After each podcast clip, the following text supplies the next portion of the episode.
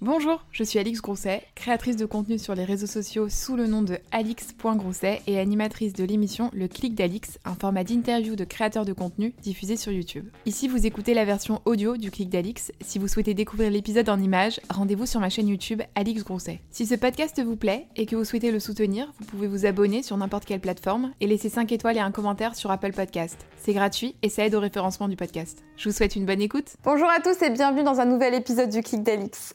Aujourd'hui, je suis avec mademoiselle Océane. Hello Ça va? Super et toi? Oui, ça fait plaisir qu'on puisse euh, faire l'interview parce qu'on s'était vu vite fait. euh, on s'était vu à une double soirée euh, Ouais. au lancement du livre de Justine et de Sullivan. Exactement. Et euh, c'est vrai que c'était cool de se voir un petit peu avant pour Ouais. pouvoir se rencontrer. C'est rassurant en plus et tout comme ça. Oui, t'inquiète pas, je, je te promets, je vais pas te malmener.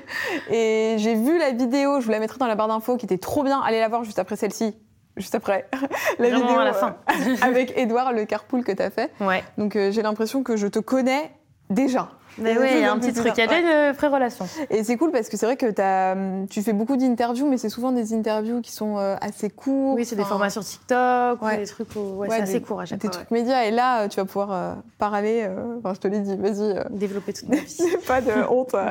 Il y a ton single qui est sorti il y a quelques jours là quand on vient de quand on tourne ça. Mhm. Comment ça s'est passé cette histoire? Bah écoute, euh, stressant un peu parce que bah, c'est la première chanson qu'on dévoile de l'album. euh, Mhm. Un premier bébé euh, lâché comme ça, qu'on peut plus toucher. Moi, ça me fait toujours peur à chaque fois de lancer des singles ou des EP parce que bah, tu peux plus toucher à la musique une fois Mhm. qu'elle est lancée. Tout le monde peut l'écouter. Mais en même temps, c'est soulageant. Il y a un stress en moins qui, qui s'en va et, et j'avais trop hâte de la sortir. J'avais un super clip derrière qu'on venait de faire et tout, donc j'étais trop trop contente. Oui, Parce que le clip, tu l'as sorti euh, le, quasiment le lendemain. Enfin, Ah ouais, on l'a tourné euh, trois jours jours avant. Parce que j'avais vu sur Instagram que tu avais balancé en story les photos, mais je pensais que c'était des photos qui avaient été faites. euh, Enfin. Ah non, non, non, on hyper, a vraiment tourné dans la semaine. On est tout, tout le temps un petit peu short sur les clips. Et on a attendu jusqu'à 4 h du matin. Bon, c'était compliqué. En fait, on fallait qu'on ait le premier montage dans la nuit pour pouvoir le valider, pour pouvoir demander une deuxième version. Donc, on n'a pas beaucoup dormi dans les jours qu'on suivi, mais euh, au moins le clip était bien. Et l'accueil, est-ce que les gens étaient contents? Est-ce que tu as eu des petites critiques? Est-ce que comment ça a été J'ai pas eu ça de critique encore. Étonnant. Bah, ça Mais va, vraiment, c'est rare parce que pour le coup, je sais que euh, bah, la musique, bah, il y en a pour tous les goûts et que les gens, des fois, ils peuvent être mitigés. J'ai étonnamment vu zéro critique. Pour le moment, hein. après, on sait pas, on- n'est jamais à l'abri. Oui. Tandis qu'avec mes anciens singles en français, euh, par exemple, le premier La Favorite, il avait été accueilli, enfin bien, est-ce qu'il a bien fonctionné C'était un peu mitigé. Il y en avait qui détestaient, d'autres qui aimaient beaucoup. Et là, plus on avance, plus j'ai l'impression que c'est apprécié, de mieux en mieux accueilli, donc je suis vachement contente. C'est rassurant. Mais peut-être aussi parce que tu vois, euh, peut-être que la favorite c'était un peu clivant par rapport à ce que tu avais fait Oui. avant. Enfin, tu sais, sur ça changé vraiment. Oui, il y avait Et un là, vrai c'est vraiment dans la continuité. Donc, Complètement. euh, Bah, L'album, de toute façon, pour moi, il est dans la continuité de l'EP qu'on a sorti en juin.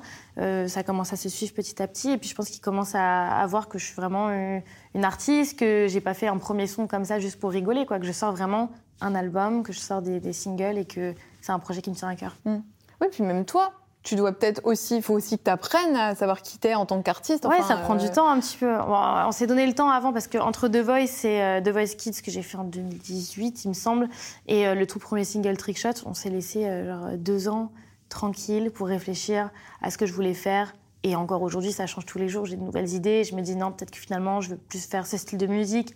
Ça change tout le temps. Donc c'est vrai que c'est un chemin. euh, c'est un, vrai- c'est un vrai chemin de devenir artiste. Quand tu dis on, c'est qui? Moi et mon label. Ah oui, d'accord. Parce que euh, non, il y avait un vrai débat, rien que le débat de la langue que j'allais utiliser dans mes chansons, anglais ou français, c'était genre le plus gros débat de, de, de ces dernières années. J'arrivais pas à me décider, je voulais faire que de l'anglais. Puis après, j'ai fait la favorite et j'ai eu un petit déclic et je me suis dit, en fait, j'aime bien le français. Mhm. Et depuis, je fais que du français. Donc l'album, c'est 100% français? Je sais pas. Ah, on verra. Je sais pas. tu parles de The Voice Kids. Là, t'as quel âge aujourd'hui? 18 ans.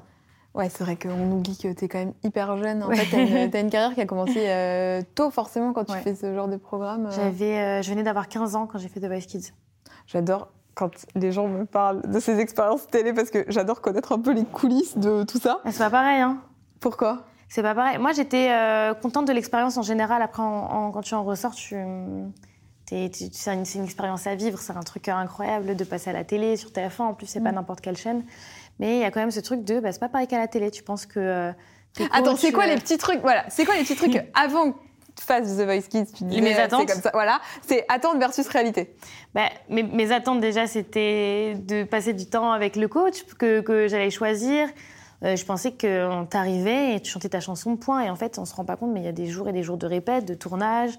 Les interviews sont filmées, tu mets pendant trois jours la même tenue.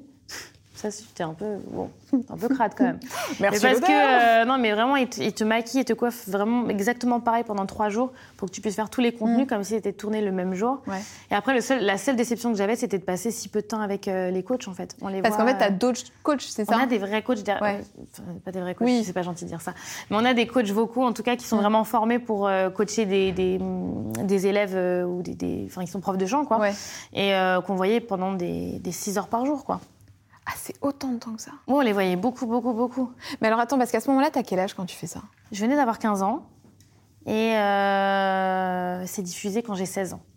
Et comment ça se passe entre euh, toi qui es élève et euh, toi qui es en même temps sur The Voice C'est pendant les vacances scolaires ou comment tu gères ça? Euh, du coup, c'était pendant les vacances scolaires. La plupart du temps, c'était bien organisé. Je ne me rappelle pas avoir raté vraiment beaucoup de cours, peut-être une journée maximum. Parce que bah, ouais, sur trois jours de tournage, il y avait toujours un moment où... euh, Moi, en plus, je venais de Paris, donc ça allait, ça me facilitait. J'étais j'étais pas loin. Mais les gens qui venaient du Sud, il fallait qu'ils prennent le train. Il y avait une nuit d'hôtel. Enfin, euh, bon, tout était pris en charge. Mais voilà, Ouais. il y avait... on pouvait rater un ou deux jours de cours, mais franchement, c'était bien organisé. ouais. Ok. Et cette expérience-là, comment tes parents la vivent?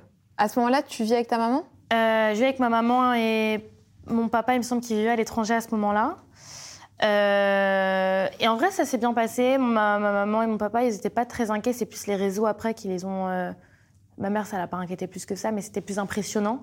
Tandis que là, on savait que c'était un- une émission que je voulais faire depuis toute petite. Ah oui, ça fait longtemps. Enfin, ça faisait longtemps. C'était en toi. T'avais Ouais. vraiment envie de faire ça. J'avais vraiment envie de faire l'émission. Donc du coup, euh, je, je sais pas pourquoi, depuis genre euh, mes 12-13 ans, je regardais, je me disais, euh, j'aimerais bien y aller quand même, essayer. Parce que bah, forcément, ça met des étoiles dans les yeux. Tu penses Mm. qu'après ça, tu, tu deviens une grande chanteuse. Ouais. Et puis voilà, forcément. Et mes parents, ils savaient, ils étaient déjà un peu préparés, je pense, au fait que bah, peut-être qu'un jour, j'allais réussir à y aller. quoi. Et ça s'est assez bien passé. Euh, et puis après, moi, j'en ai gardé des bons souvenirs. Quoi. Enfin, Mm. euh, c'est une super expérience euh, pour gérer le stress déjà. Je crois qu'il n'y a plus rien qui peut me faire autant stresser que The Voice euh, une fois que tu as fait ça. oui, quoi. puis t'es à l'aise. Enfin, là, par exemple, on voit en Oui, interview, voilà, c'est pas un, les- un exercice trucs, qui te tend. C'est pas tant les caméras qui étaient stressantes, en fait, c'était plus le, le fait que tu viennes pendant trois jours et que le troisième jour, tu passes à 22 heures et que tous les jours, ça fait trois jours que tu te lèves à 5 heures du matin, que tu viens, que tu répètes, que, qu'on on te fait monter la pression, en fait, sans faire. euh, ils font pas exprès, mais on te fait monter la pression en permanence. Et là, tu arrives et là, tu as trois minutes pour faire tes preuves, même pas deux minutes, je crois. Et euh, la plus grosse angoisse, c'est que les, les sièges se retournent pas. Mm. Et je pense que ça, le fait que moi, ils se soient retournés si vite, ça m'a beaucoup détendu pendant ma chanson. Ouais. Tandis que je pense que les autres, où ça se retourne plus tard, c'est super difficile. Ah, c'est deux minutes euh, d'angoisse horrible. Ah ouais, en fait, je pense que tu essaies de te la donner au maximum, de, de tenter des trucs, et le stress, ça s'entend facilement dans la voix. Donc moi, j'ai eu de la chance qu'il se retourne aussitôt, je pense. Et t'as passé un casting ou est-ce qu'on était venu te chercher Alors, euh, je m'étais inscrite, mais trois ans avant. Ah oui, d'accord. Et je crois que j'avais pas eu de réponse, parce que je pense que je m'étais pas inscrite au bon moment, on n'a jamais su. L'année d'après, ils me contactent parce que je faisais des petites vidéos de chant sur YouTube. Ils m'ont trouvé, je sais pas trop comment. Et ils m'ont proposé de venir passer le casting. J'ai passé le casting et j'ai pas été prise. Et ils m'ont rappelé l'année d'après. J'étais un peu sceptique, j'étais en mode, si vous me faites encore revenir pour me, pour me taire, je- ça va aller. Et j'y suis allée, ils m'ont dit, c'est bon, tu t'es prise. Donc ça a pris un petit peu de temps avant d'y aller. Et les- la musique, ça vient de. Enfin, ça vient d'où? Ça vient de tes parents? C'est. Euh, mon grand-père me faisait écouter beaucoup de musique, surtout de l'opéra. Donc, J'ai fait une formation lyrique euh, à 12-13 ans. Ouais. Et euh, depuis toute petite, j'écoute énormément de musique, euh, surtout par mon grand-père, je pense. C'est lui qui m'a beaucoup donné le goût. Il m'a fait faire de- des cours de piano. Il m'a un petit peu initié à tout, en fait. Donc en fait, t'as eu une éducation aussi très artistique. Enfin, c'est pas, c'est pas sorti Ouais. de nulle part. J'avais une quoi. famille très ouverte au, au milieu artistique et, ça, et euh, j'en suis super contente parce que je sais qu'il y a des gens, on n'est pas, on n'est pas tous élevés de la même façon. Et moi, on était hyper ouverts là-dessus. Ils me faisaient toucher à tout, aux instruments, à la musique. On me faisait écouter tout. On me faisait voir euh, des opéras. On, on allait au théâtre. Donc j'ai eu une éducation qui, a- qui m'a beaucoup ouvert euh, à ça, je pense aussi. Et tes parents, ils ont un métier qui a un rapport avec l'art ou pas du Non, tout un personne truc, dans euh, ma famille d'ailleurs. conventionnel. euh, Non, ouais, très conventionnel. C'est quoi ton cercle familial? Enfin, il est composé de, de qui? Alors, je suis fille unique. Ouais. Euh, mon- Mes parents sont divorcés, donc j'ai avec ma... j'ai vécu quasiment qu'avec ma mère. Mon papa a deux enfants. Et euh, ouais, je vis surtout avec ma maman et c'est elle qui me. elle est là sur tous mes projets, elle me soutient beaucoup, beaucoup. Elle est derrière moi sur tout. Les réseaux, elle gère tout. Elle s'occupe de tout. Et comment elle, a, enfin, quel regard elle a sur euh, ta médiatisation? Est-ce que ça lui fait peur aujourd'hui? Est-ce qu'elle voit que tu gères quand même? Parce que je pense que c'est une maman et Oui, ça. une maman, ça, ça doit avoir de l'angoisse, je pense. euh. Mais je trouve que ça va. Je trouve qu'elle gère bien et que euh, elle me fait beaucoup confiance. Moi, j'ai voulu arrêter l'école euh, bah, après le bac. Elle m'a soutenue euh, sur cette décision. Elle m'a soutenue quand j'ai voulu faire le CNED sur ma dernière année de terminale. T'as fait le CNED Ouais. Partenaire de CNED. Pendant un an, c'était pas facile. Hein. T'as t'as réussi à valider quand même avec le Ouais, CNED? j'ai eu le bac, euh, m'en suis bien, j'étais contente, euh, je m'en suis bien sortie, mais c'est vrai que c'est difficile quoi. Donc elle m'a fait confiance là-dessus, même en prenant le risque de se mettre quelques personnes de la famille à dos parce que bah, c'est des décisions. euh, Mais ça, c'est fou, parce que j'ai l'impression que nous, les Knédiens, c'est comme ça qu'on les nous appelle, Canadiens. c'est pas hyper bien accepté. On, on nous voit comme des déscolarisés en fait. Ouais. Moi, on... les gens me disaient mais pourquoi tu vas arrêter l'école? Alors je crois que tu n'as pas compris. Mm. je n'arrête pas l'école, tu fais l'école à la maison. Oui, donc tu dors la journée quoi. Enfin les gens, voilà, ils pensent qu'on travaille pas. Ouais. Mais en fait, si je travaille pas, j'ai pas mon bac à la fin de l'année, donc. euh, Enfin, moi, je voulais mon bac et après, je- je- j'avais besoin de prendre une pause et me consacrer à tous mes projets. En fait, c'était trop important pour moi. Tu, euh, tu vas au CNED parce que tu es quand même bien là dans le milieu de la musique et les réseaux, ça prend Euh, un peu. les réseaux, ça prenait, ouais, ça faisait six mois que ça avait pris, je crois, à peu près. Et euh, j'avais déjà un million d'abonnés sur TikTok en six mois. Enfin, c'était. euh, L'engouement, il a, il a été très vite, en fait. Donc, euh, je voyais le truc arriver gros comme une maison. Je voyais mes abonnés qui n'arrêtaient pas d'augmenter, euh, les, les- demandes, les voyages professionnels. Je voyais tout qui arrivait. J'ai fait, OK, non, je ne me relance pas dans une année euh, au lycée. Je veux avoir le, le choix de, de pouvoir gérer mon emploi du temps, en fait. Et au lycée, c'était comment l'ambiance quand tu as commencé à avoir un peu des abonnés? Est-ce qu'au- est-ce que d'un seul coup, tu es devenue la nana avec qui être pote? Ou au contraire, est-ce que tu es devenue un peu la fille à part Mais je me faisais harceler déjà depuis toute petite, donc euh, moi à l'école ça n'a jamais été en réalité. Et par contre j'ai commencé les réseaux pendant le confinement, donc en fait j'ai plus remis un seul pied dans mon lycée après, parce que Ah, t'as fi- enchaîné comme ouais, j'ai fini mon année bah, en confinement. Et en même temps, j'ai commencé les réseaux, ça a démarré. Pendant l'été, ça a été un gros, gros truc à ce moment-là. Et euh, bah, à la rentrée, je me mets au CNED et en fait, j'ai plus jamais remis un pied dans mon lycée. Ah, pour le coup, toi, ça t'a bien aidé, Moi, ça c'est tombé euh, au bon moment. C'était parfait. histoire de... Et quand tu étais plus jeune, tu te faisais harceler sur quelle euh, thématique? Enfin, C'était Euh, ciblé ou c'était global, euh, vraiment gratos C'était global, c'était des fois sur le physique, c'était surtout mes fréquentations. Ouais, c'était sans, sans raison. De toute façon, y a- je pense qu'il n'y a jamais de raison valable pour harceler quelqu'un. Mais ouais, c'était compliqué. Moi, je sais que mon papa, des fois, il venait devant l'école pour pas faire peur, enfin, c'est un peu faire peur aux, aux grands pour qu'on me laisse tranquille. Et moi, c'était menace de mort. On m'avait suivi après l'école. Je recevais des appels d'inconnus en permanence. Enfin, c'était sans cesse.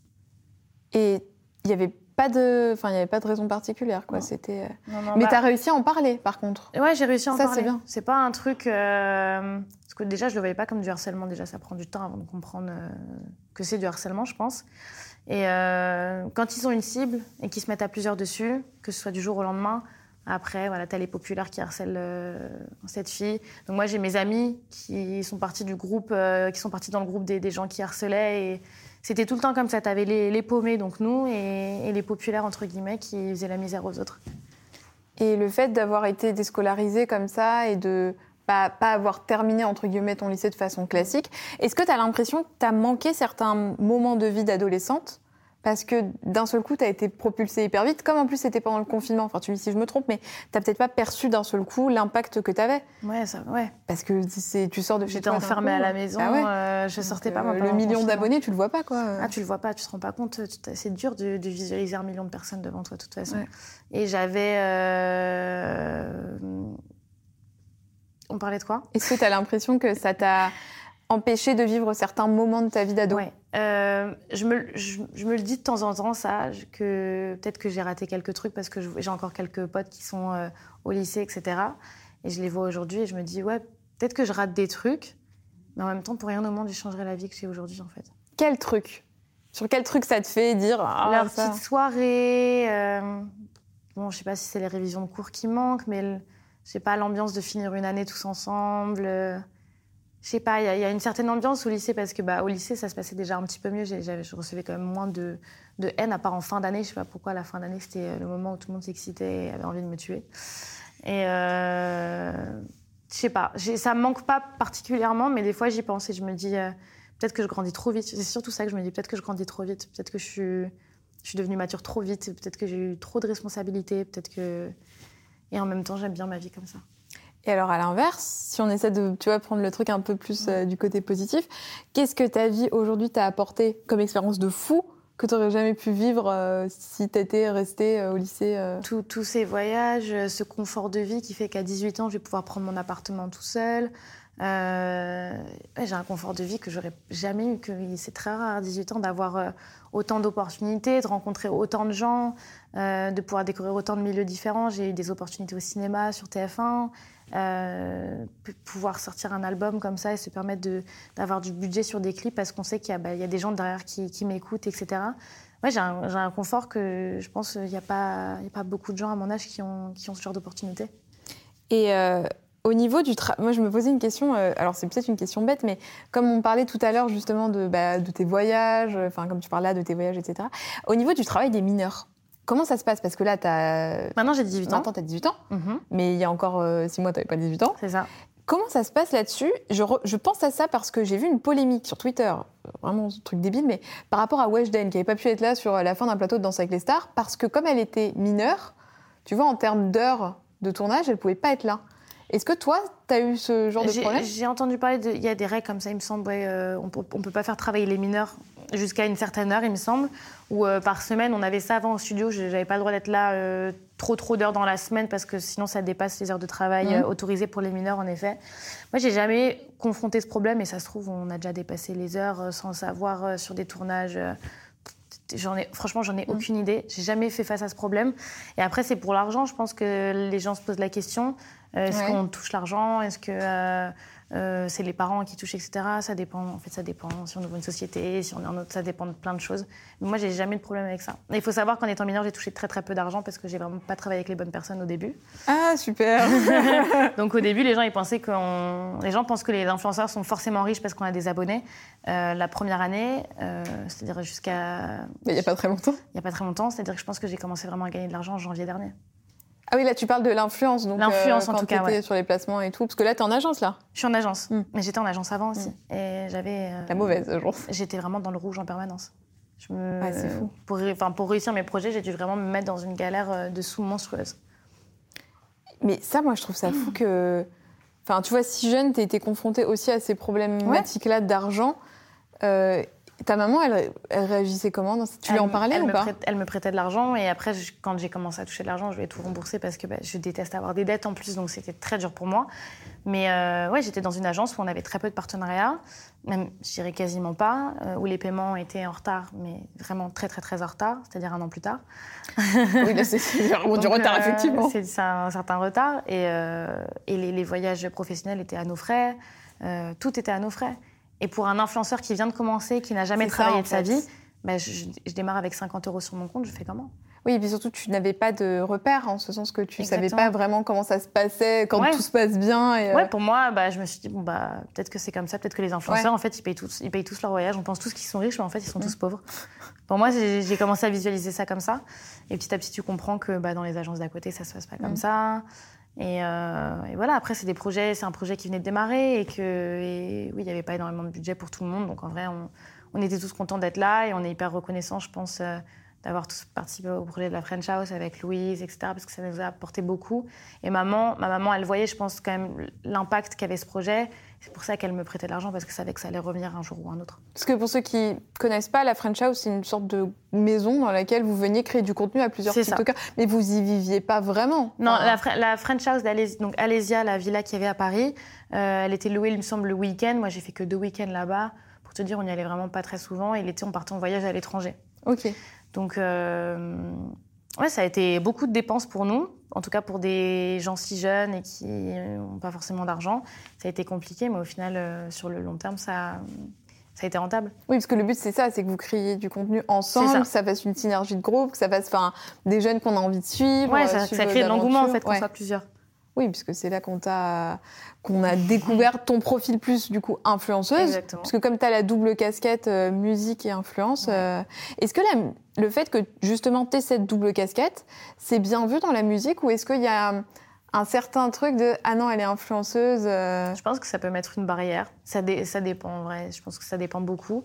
Et aujourd'hui c'est encore compliqué pour moi des fois parce que bah, j'ai pas envie d'arrêter l'influence. Ça me plaît ce que je fais. J'aime les gens avec qui je travaille. Je suis bien. Et puis ça me, ça me, rapporte aussi mon argent, tandis que la musique à côté, c'est pas, pas facile de gagner euh, un, bon salaire avec ça pour le moment. Et, euh, mais ça reste ma passion, donc j'essaie de trouver un moyen de concilier les deux tout le temps, tout le temps, tout le temps, euh, qui est pas un peu trop de, de l'un sur mes réseaux et pas un peu trop de l'autre. Mais c'est compliqué des fois. Et puis oui, je pense qu'il y a des gens qui me prennent un peu moins au sérieux parce que je suis influenceuse. On m'a déjà fait la réflexion, mais c'est plus en mode ah, j'ai eu peur quand euh, j'ai entendu que tu étais influenceuse, mais en fait, ça va, t'es cool et tout. Parce que je pense qu'il y a aussi les, gens qui ont juste les a priori les plus basiques sur les influenceurs, qu'on est des gens un peu de nous-mêmes, euh, qu'on gagne de l'argent sans, lever le petit doigt, etc. Il y a beaucoup, beaucoup de, préjugés, je pense, sur nous. Après, on est tous différents. Euh, il y, en a qui, font leur sous sans faire grand-chose, et il y en a qui bossent énormément et qui gagnent pas temps leur vie que ça, en fait. Et tu as des sortes de mentors dans la musique, justement, qui peuvent peut-être dire Non, mais OG, elle est pas comme ça.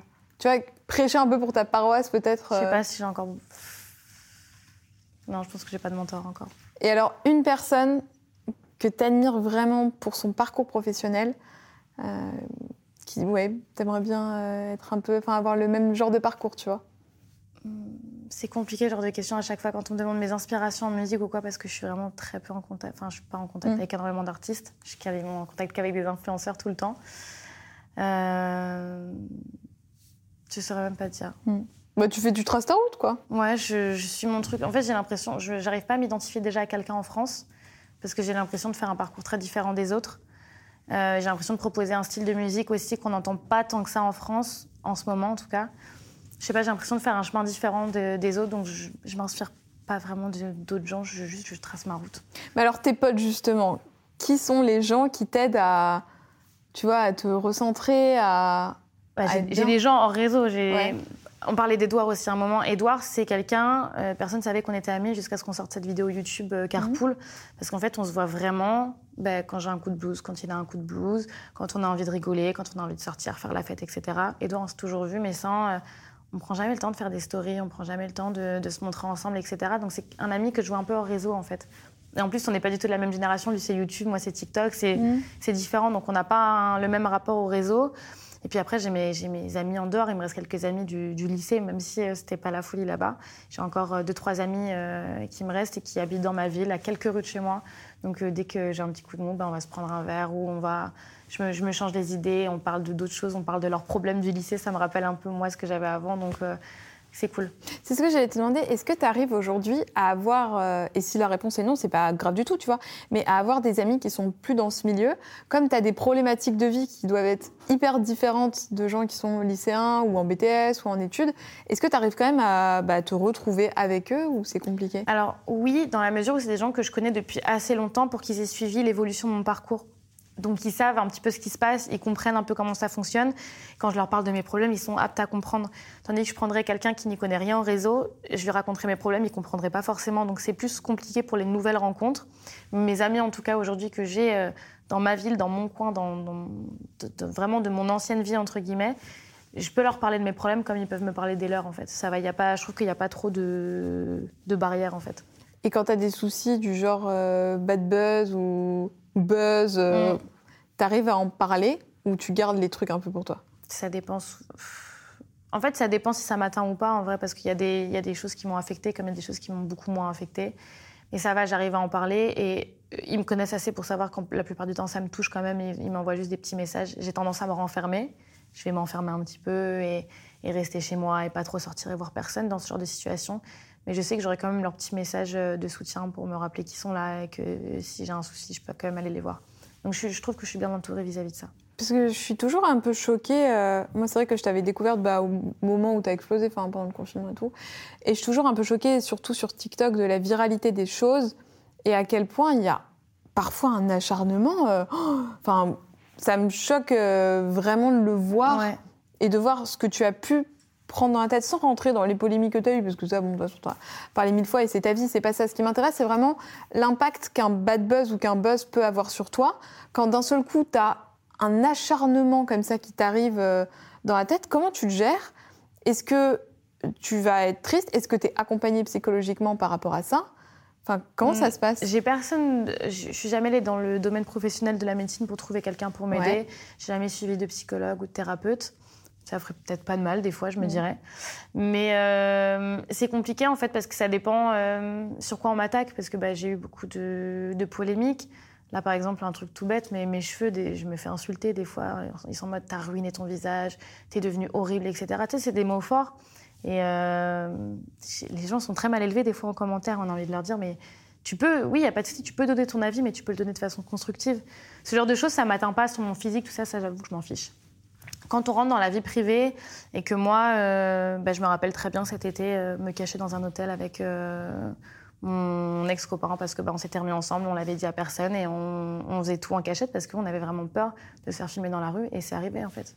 C'est-à-dire que juste aller chercher à manger, on s'est fait filmer. Alors, enfin, tu sais, on, se croirait dans un film un moment. Alors c'est quoi? Là, en gros, on t'attaque parce que tu t'es remis avec ton ex et que tu l'as pas dit en fait? Ouais, mais parce que bah, il y avait toutes les histoires de tromperie, etc. Donc du coup, les gens n'étaient pas d'accord avec la décision que je m'en mette avec, le, avec lui. Et... cette phrase, elle est folle. Non, mais c'est dingue. Les gens n'étaient pas d'accord avec. Et puis surtout que je, fais des erreurs de parce que c'était sûrement une erreur, mais je fais des erreurs d'une gamine de 18 ans en fait qui mhm. découvre encore euh, ce que c'est l'amour, qui découvre encore ce que c'est qu'une relation, qui découvre ce que c'est de se faire tromper. Et bah ouais, j'en ai fait des conneries. Aujourd'hui, je sais que je me remettrai pas avec un, un mec qui m'a fait du mal comme ça. Mais sur le coup, c'est super dur de dire je suis la seule qui pense que c'est une bonne décision ce que je fais et j'ai le monde entier contre moi. Que ce soit mes amis, mes proches, les gens sur les réseaux. Et c'est pour ça qu'on s'est caché et qu'on se montrait pas et qu'au final, à un moment, on s'est dit, bah, en fait, on a faim, il n'y a pas de restaurant dans l'hôtel, donc euh, bah, on sort. Et euh, on s'est fait filmer trois fois en 20 minutes. Et euh, j'ai des amis qui ont Tony DSTS, qui a le compte euh, de, de, gossip, etc. Ah bah il m'a bien servi pour faire cette vidéo. il a fait trois vidéos sur toi, je regarde les trois vidéos, j'ai fait ok c'est bon, je ouais, c'est bon, c'est réglé. De tous les dramas. Non, il, a, il, a, tout résumé et il, m'a envoyé dans ses DM, il recevait ce, genre de vidéos euh, en mode de regard, on les a vus ensemble et tout. Et en fait les gens ils rentrent dans une curiosité très très malsaine de ta vie privée. Et là, tu te dis, mais. euh, Enfin, à un moment, tu sais, tu finis par les écouter, les gens, tu te dis, mais en fait, euh, ouais, ok, je, me, je, vais, je vais le quitter, en fait, c'est bon. Je veux, juste pas subir tout, ça, tout, tout ce, ce, cet acharnement, donc c'est bon, je le quitte. Ouais, c'est. On arrivé là, tu vois, c'est des. Là, ouais. Et ça, j'avoue, ça m'a atteint, mais violemment. Cet été, en juin, j'étais vraiment dans un mal, mais profond. Mais je je le montrais pas tant que ça. Parce que j'avais mon EP qui sortait, parce que j'avais plein de projets qui arrivaient. Mais j'étais vraiment profondément triste et dégoûtée du milieu, quoi. T'as hésité à arrêter un peu l'influence? Ouais, il y a des moments où tu te dis, euh, je peux plus, j'arrête. Mais tu peux, en fait, c'est comment tu retombes dans l'anonymat après tout ça. Oui, c'est-à-dire qu'en fait, même si toi, il faut, tu il faut être très, euh... ouais, il faut être très patient, je pense. Il faut une réelle patience pour euh, retomber dans l'anonymat. Et, Et bon, est-ce que, en vrai, est-ce que aussi, tu vois, le fait d'être un peu connu, c'est peut-être quelque chose parce que je pense que tous les influenceurs, il y a quand même ce besoin aussi tu vois, d'attirer l'attention, de regard, euh, enfin, sans que ce soit négatif de dire ça, mais on a quand même besoin de l'amour des gens, donc il y a peut-être aussi ce truc qui te, qui t'anime quand même d'avoir. Oui, parce que bon, au milieu de toute cette haine, il y avait quand même un petit peu de positivité. Il y avait quand même des gens qui, qui venaient rappeler euh, dans les commentaires, bah, c'est sa vie. Malheureusement, mm. enfin, vous pouvez dire ce que vous voulez, c'est sa vie, elle fera ce qu'elle veut. Et, euh, et, en fait, c'est très dur parce qu'on nous reproche souvent d'être à la source des dramas, qu'on essaye de créer du buzz, etc. Mais quand tu rentres dans, cette, euh, dans ce vice de bah, les gens vont carrément te filmer dans la rue, tu as envie de leur dire je me cache de vous pour pas que vous me voyez ca carrément. Vous venez filmer ma vie privée dans un moment où j'essaie de me cacher. Et encore là, on va me mettre à la source du problème en me disant t'essayes de faire du buzz alors que je me cachais littéralement. Quoi. Enfin, on arrivait à se cacher, c'était euh, grave. Franchement, je trouve ça horrible qu'à 18 ans, tu sois dans ce truc. Euh... Tu sais, mais tu, tu, te croirais dans un film, un documentaire de Justin mm. Bieber à l'époque de Selena Gomez, quoi. Tu te dis, ouais. enfin, c'est ma vie en fait. Enfin, c'est un, un, truc de fou, mais tu, tu pourras jamais rien y faire parce que les gens sur les réseaux sont curieux dans tous les cas et vont toujours essayer de chercher à, à comprendre ce qui se passe dans ta vie, tout ça. Donc euh, ça, je le comprends et on, est, on, est, on en est tous conscients. Et puis des fois, bah, voilà, tu as un acte, tu, tu, tu, postes une vidéo. Euh, euh, en visant quelqu'un, en visant quelqu'un parce que t'es énervé, oui, un excès de colère, et voilà. On ça, on, on, on, on, en voit plein, mais oui, en fait, euh, ouais, un peu.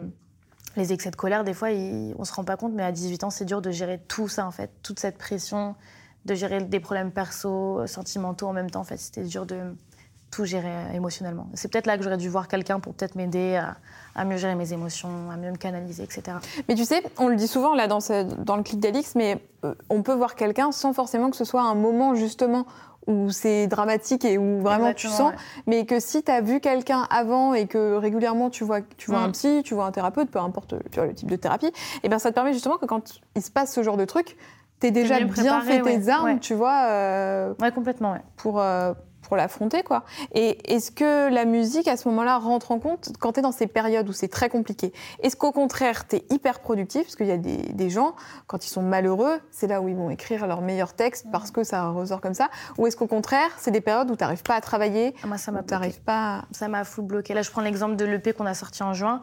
Bon, après, l'EP était déjà prêt. Ouais. J'avais bossé euh, dur pour le finir. Donc, euh, je sortais déjà d'une période de travail où j'avais beaucoup, beaucoup bossé, où j'étais, je pense, un peu fatiguée de, tout ça. Et venu toutes ces histoires, de ces polémiques et ces problèmes de cœur. Tout, tout est venu en même temps. Et là, j'ai craqué. J'ai été improductive tout l'été. Je suis revenue, j'ai dû écrire un album, j'ai un peu bégayé. Mais pendant tout l'été, j'ai rien fait. J'étais incapable. J'ai essayé d'écrire des petits trucs comme ça. J'étais incapable. Et pourtant, j'en avais des choses à dire. Mais ça a mis du temps. Déjà, j'ai pris le temps de guérir un peu des, des- des blessures euh, au cœur. J'ai pris le temps de sortir de ces polémiques et de retrouver un, un environnement sur les réseaux un peu plus sain, entre guillemets. Et à la rentrée, c'est pour ça que ça allait beaucoup mieux. Et j'ai pu écrire mon album. Et, et ça m'a encore plus aidé, je pense, parce que par contre, pour le coup, ça me libère beaucoup. Donc ton album, dans chaque son, est-ce que c'est des sons euh, qui ont un rapport avec toi, avec ce que tu as vécu, ou est-ce que c'est des, des jolies paroles, entre guillemets, tu vois, mais où il n'y a pas de... Pour moi, elles me, elles me parlent toutes. Elles parlent toutes d'un moment de ma vie ou d'un- sentiment que j'ai ressenti. Elles, elles sont toutes proches à mon histoire, en tout cas. J'écris vraiment mes chansons en fonction de, de ce que je ressens. Et est-ce que tu es aidée pour écrire? Euh, Il y a un auteur, il y a... tu travailles avec qui là-dessus? Alors, c'est la première fois que on me proposait de chanter des chansons que j'avais pas écrites. Et euh, sur le P, j'avais tout écrit. Et j'aime beaucoup écrire mes chansons et ça me tient à cœur. Et là, j'avoue que déjà, pour un souci de, temps, euh, par rapport à, la date qu'on voulait euh, mettre sur l'album, bah, c'était un petit peu compliqué que j'écrive tout parce que bah, là, ça me demandait vraiment beaucoup d'énergie. Déjà, là, sans, sans tout écrire, ça a été vraiment très difficile. Et euh, c'est la première fois qu'on me proposait de chanter des chansons de... que j'avais pas écrites. Et au début, j'ai fait non, non, ça va aller, merci. Et puis euh, en fait, on m'en a fait écouter quelques-unes. Et puis il y en a, bah, des fois, ça te parle, tu sais pas pourquoi. Il y a quelqu'un qui, sans qu'on l'écrive spécialement pour moi, mais on te fait écouter quelque chose et tu te dis, putain, je me reconnais vraiment beaucoup dedans. Et euh, par exemple, euh, bah, là, le single qui est sorti il y a quelques jours, Tout ce que je veux, ça a été écrit par une jeune fille qui s'appelle Victoria et avec qui j'ai échangé un petit peu après, etc. J'ai tendance à toujours rajouter ma petite patte, changer quelques trucs, changer quelques mots parce que bah, j'ai- envie qu'elle me corresponde à 100%. Mm. Mais c'est là que je me suis découvert, euh, ouais, peut-être que je peux chanter aussi des chansons que je n'écris pas.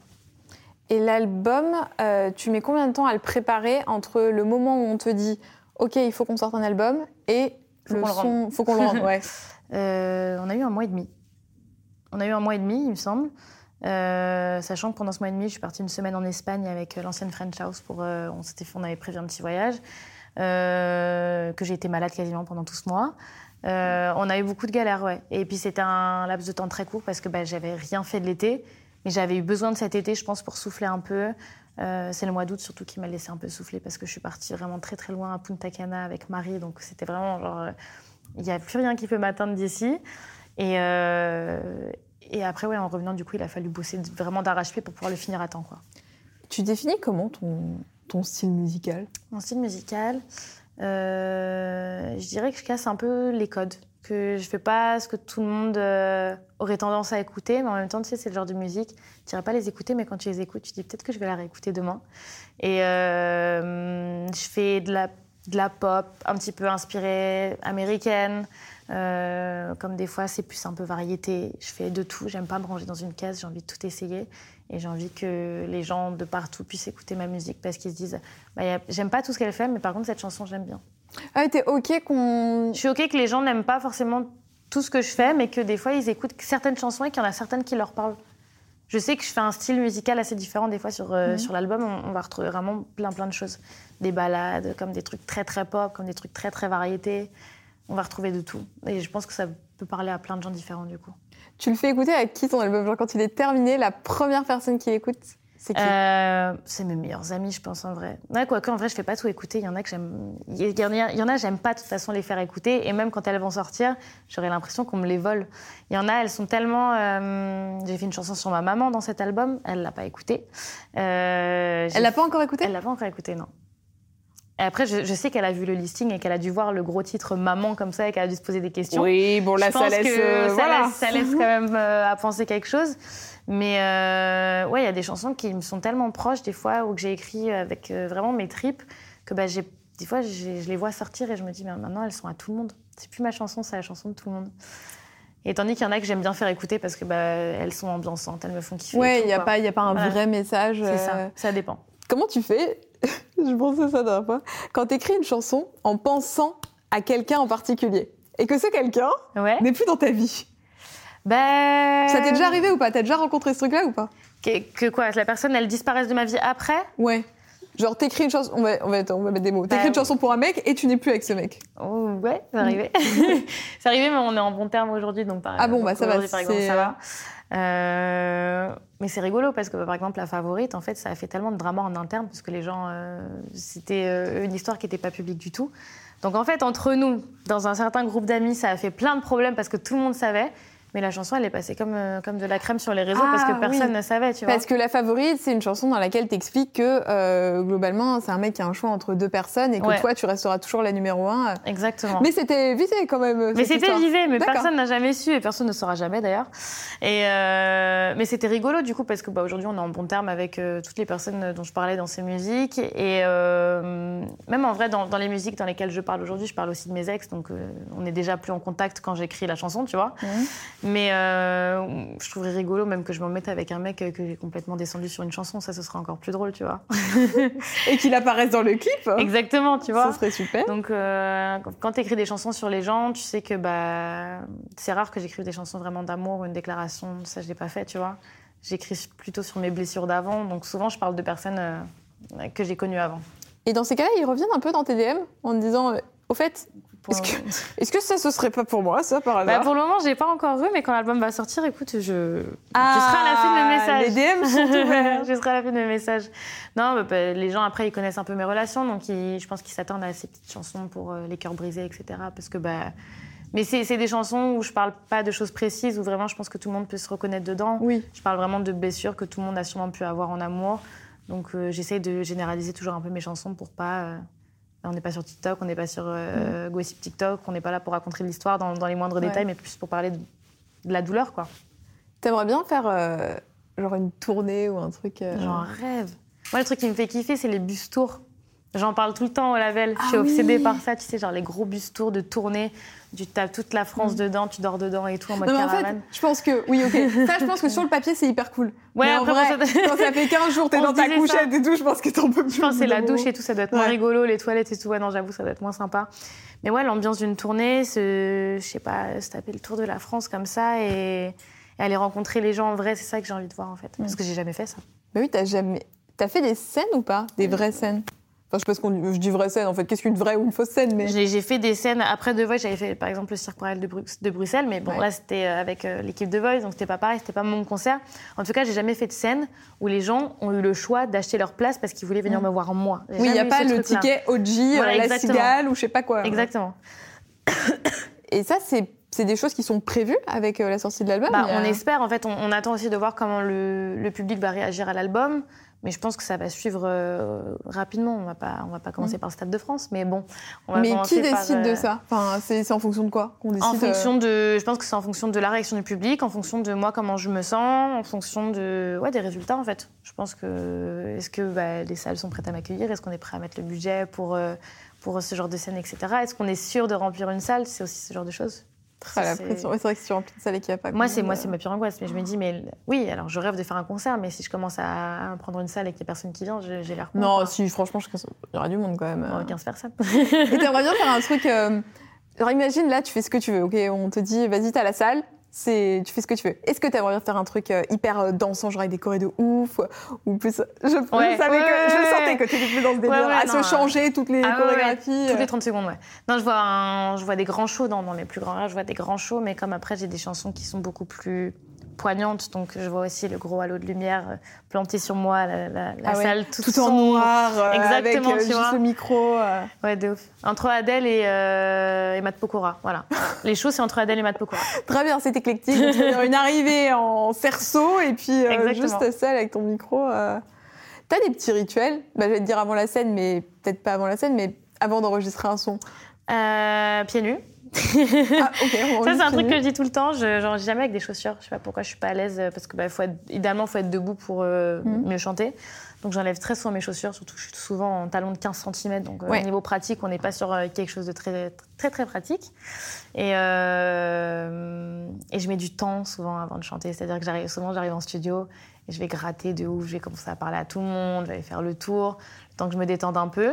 Et il y a un nouveau rituel qu'on a mis en place il n'y a pas très très longtemps. C'est quand j'arrive en studio, d'abord, on chante une chanson Disney pour m'échauffer la voix. Oui. Et après, on y va. Quel, quel genre de chanson Disney? Ce rêve bleu, euh, La Belle et la Bête, ce genre de choses. Donc, t'as un, t'as un coach vocal quand même qui t'accompagne sur tout ça ou, En euh, ce moment, non. J'ai plus de coach vocal. Euh, J'ai arrêté les cours de chant euh, à peu près après The Voice Kids. Mais là, on en reparlait justement. J'aimerais bien reprendre quelqu'un pour bah, évoluer parce qu'on peut toujours évoluer, on peut toujours faire mieux, euh, prendre soin de moi parce que je tombe très souvent malade. Donc, j'aimerais bien aussi comprendre euh, pourquoi je tombe autant malade, pourquoi j'ai tout le temps la voix. euh, ça, très ça fait- sensible Ça, ça au- fait peur quand même. Bah, c'est horrible en fait, surtout en période de stress, ça m'arrive très souvent. Là, je pars à LA dans quelques jours. Je sais que l'avion, il n'y a pas une seule fois où j'ai pas pris l'avion sans être malade.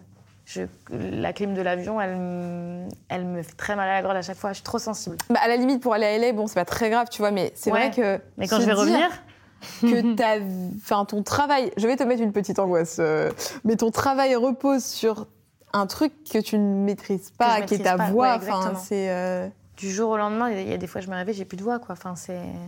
Bah, finalement, heureusement qu'il n'y a pas encore de concert. Ouais, finalement, c'est pas le bon moment, je pense. Mais du coup, ouais, non, faut que je trouve un- une routine pour peut-être prendre plus soin de ma voix, essayer de. Je sais pas, à moins prendre l'avion, je sais pas ce qu'il faut faire. Mais Est-ce que tu prends des conseils aussi auprès de d'autres gens, tu vois, peut-être qui font le même métier que toi, pour t'aider, bah, là, que ce soit Oui. pour la voix ou pour autre chose Non, j'ai beaucoup de conseils où souvent c'est les remèdes de grand-mère qu'on va me donner Ouais. en vrai, les trucs euh, pour, euh, pour t'aider à soit pas tomber malade ou soit guérir assez vite. Mais euh, après, je suis bien entourée. Là, l'album, on a trouvé un traitement à un moment qui m'a guéri en trois jours et qui m'a permis de finir l'album. Parce que vraiment, on... On a des potions Non, mais magiques. on, on arrivait à un point où on se disait, enfin, j'avais le nez bouché sur toutes les chansons. On a fait, enfin, il y a un problème là. Soit, soit c'est un, soit c'est un parti pris et on garde ça. Mais mode, mais enfin, je, vais jamais pouvoir les rechanter comme ça, à moins Ah de ouais. me faire retomber malade la veille, quoi. Donc euh, on a tout réenregistré après, euh, après que j'ai j'ai eu ma voix un peu mieux, quoi. Il y a beaucoup de traitements ou pas sur tes sons? Parce qu'il y a des gens, ils ont. Euh, en vrai, ça dépend parce que des fois, pareil, c'est des parties prises sur certaines chansons. On, on a une voix un peu plus métallique, un peu plus robotique. Ça, ça dépend vraiment du style de musique qu'on fait. Mais de façon générale, on met pas un autotune, euh, on met un petit vocodeur, on met un truc qui égalise bien la voix. Mm. Euh, on, on la rend parfaite, forcément, on a envie de la perfectionner. Mais de façon générale, je, je chante pas trop mal en studio, donc en vrai, il n'y a pas non plus euh, des milliers de traitements à faire dessus. Je me dis ça parce que est-ce que c'est pas un peu une pression de se dire, tu vois, en studio, c'est nickel, et si je chante en vrai, il Ah, faut que les gens, ils se. Enfin, tu vois, ils- Complètement. ça nous est tous déjà. Enfin, je sais pas toi, mais ça m'est déjà arrivé à la télé de me dire, C'est pas pareil. oh, Ah, bah non, alors. Ah non, mais c'est clair, il y en a, c'est pas pareil du tout. Après, moi, je sais qu'avec le stress, des fois, ça m'arrive, j'ai l'impression de pas chanter bien, etc. Mais il y a ce truc aussi, quand tu chantes en live, tu as une émotion que t'as pas quand tu écoutes euh, une chanson enregistrée en studio. Quand tu, quand... Et je sais que quand je chante en live, j'arrive à, véhiculer encore plus d'émotions que quand j'enregistre en studio. Donc ça me fait moins peur euh, parce que je me dis, à contrario, j'apporte quelque chose d'autre, en fait. On te compare un peu avec euh, d'autres euh, artistes qui ont pu avoir le même parcours que toi. Je pense par exemple à Bilal. Est-ce que parfois on, vous compare. Comment Bah, pourtant, c'est vrai qu'on a un parcours quasiment similaire avec The Voice Kids, Ouais. etc. Mais euh, non, on me compare pas énormément à, à Bilal. Et pourtant, c'est vrai que je pense que c'est celui qui a le, le parcours le plus proche du mien. C'est ce que, Que je ce soit me par suis rapport au réseau Ouais. de Voice Kids, etc. C'est vrai que c'est très, très proche. Et euh, aujourd'hui, on est encore amis. On soutient le projet l'un de l'autre euh, euh, quand on sort quelque chose, etc. Donc, euh, on se suit de près, en tout cas. Ouais, c'est cool. Je voulais qu'on termine euh, par faire un petit jeu. En fait, le principe est assez simple. Je vais te, euh, je vais te poser des questions sur, euh, enfin, des, des situations. Tu vas me dire euh, quelle personne des réseaux correspond à cette situation. C'est hyper simple. C'est juste pour qu'on connaisse un peu plus tes goûts en matière de, bah, de créateur de contenu, parce que tu regardes aussi, je pense, que ce soit des TikTokers, Pas des reste sur les, sur les réseaux. Alors, le meilleur glow-up. Le meilleur glow-up, Sacha, Sacha Sadoc. Ok. Il est devenu trop beau. Je l'aime trop. La personne la plus dramatique. La personne la plus drame, moi. C'est vrai, t'es un peu euh, comme ça? Ouais, je trouve. Genre sur le coup, je vais avoir tendance à c'est la fin du monde. Je vais appeler euh, ma manageuse en pleurant, en lui disant que je vais tout arrêter, que je vais arrêter le monde. Et puis après, ça va mieux. Ah oui, puis après on respire, on se Et dit puis non, après, on non. respire, on ouais, Non, non, Oji, on va se reprendre, on va pas tout arrêter. Euh, le créateur le plus sous-coté Le plus sous-côté. euh, TikTok, YouTube, comme tu veux. Insta. Mais, euh, je trouve qu'Edouard, il mérite encore plus de lumière. Ouais. C'est un truc tout bête, mais euh, je me dis, il est là depuis tellement longtemps. Et en vrai, il a une communauté qui est très investie. Et je trouve qu'il mérite encore plus. Il travaille tellement sur son image mode en ce moment. C'est beau ce qu'il fait. C'est très beau ce qu'il Pendant fait. la Fashion Week, là, il a fait des trucs Exactement. On s'est vu pendant la Fashion Week et j'étais trop fière de lui. Et je pense qu'il mérite encore plus de lumière. T'as été invité à la Fashion Week? Ouais, un petit peu. T'es quel J'ai fait Ludovic de Saint-Cernin et Tam en défilé. Waouh. C'est le début, hein. Ah, mais c'est le débat. Bah, je peux te dire un truc, moi, ça fait 10 ans que je suis là. ça n'a jamais été le début. Non, c'est compliqué la Fashion Week. hein. Euh, le pire bad buzz. Le pire bad buzz. Je pourrais dire moi aussi. Ouais. Je pourrais dire moi, je pourrais dire mes ex, je pense, Mhm. mais on va dire moi, ouais. Euh, le ou la plus authentique. Euh, Loulou, Louise. Mhm. Je trouve qu'elle retranscrit beaucoup, euh, pour la connaître vraiment dans la vraie vie, elle retranscrit exactement la même chose sur les réseaux, je trouve. Ton idole YouTube. Vraiment Mhm. la chaîne. Quand il y a une nouvelle vidéo, tu la rates pas. Lucas adorable. Ah, il est drôle. Il me fait trop rire en Il fait. est me fait tellement trop rire. drôle. Tu sais, je sais que je vais regarder sa vidéo, après je vais, je vais être en bon mood, genre. Bah, le plus drôle. Alors, plus autre drôle que Lucas Adorable. Autre que Lucas adorable qui me fait beaucoup rire. Diego, il me fait trop rire. Diego Ferrez. Ah oui, ok. Il a un sens de l'humour qui est très particulier. Mais je sais pas, en fait, mais rien que sa tête, elle me fait rire des fois. Juste ses expressions de visage, il sait exactement Ça, comment c'est faire pas rire un les beau gens. compliment. Rien Mais que sa non, mais il tête fait exprès, rire. je sais qu'il fait exprès, mais non, Diego, il est trop drôle. Et euh, celui ou celle qui a le meilleur style? Qui a le meilleur style? Euh, Gloria, mademoiselle Gloria. Elle a, elle a fait un retour sur euh, les réseaux. Et elle s'est euh, rasée, elle elle est les trop cheveux. belle. Et j'ai trouvé ça Pouah. incroyable. On s'est vu vraiment quelques fois, mais Mm. j'admire beaucoup son style. Et puis cool. c'est une fille, euh, moi j'avais reçu dans le clic, vraiment hyper simple. Ouais, pareil. J'ai trouvé trop cool. Elle très est très simple. spirituelle, Mm. très, enfin ouais j'aime beaucoup aussi. Non, non. Et son style, je sais pas, je sais pas ce qui lui est arrivé, mais Mhm. sur, sur les réseaux, c'est du, je sais pas, elle fait star là comme ça. Mais toi aussi t'as un style quand même qui est bien affirmé. Ça commence en plus la coupe de cheveux là, c'est fait Ouais. exprès pour. euh, Non, je commence à m'affirmer un peu plus, que ce soit avec mes tatouages, mes coupes de cheveux, mon style. J'essaie de me rendre un peu plus mode euh, de plus en plus, mais euh, T'as toujours aimé ce côté un peu. euh, complètement, complètement. J'étais, euh, c'est pour ça que j'étais peut-être pas aimée au collège. Je, je m'habillais, un... enfin, tu sais, j'étais toujours un peu la fille un peu bizarre qui, qui faisait les trucs différemment des autres. Aujourd'hui, je trouve que ça apporte ses fruits, donc. euh, Je sais pas, je m'affirme comme je suis. Quelle belle façon de terminer cette interview, je m'affirme comme je suis.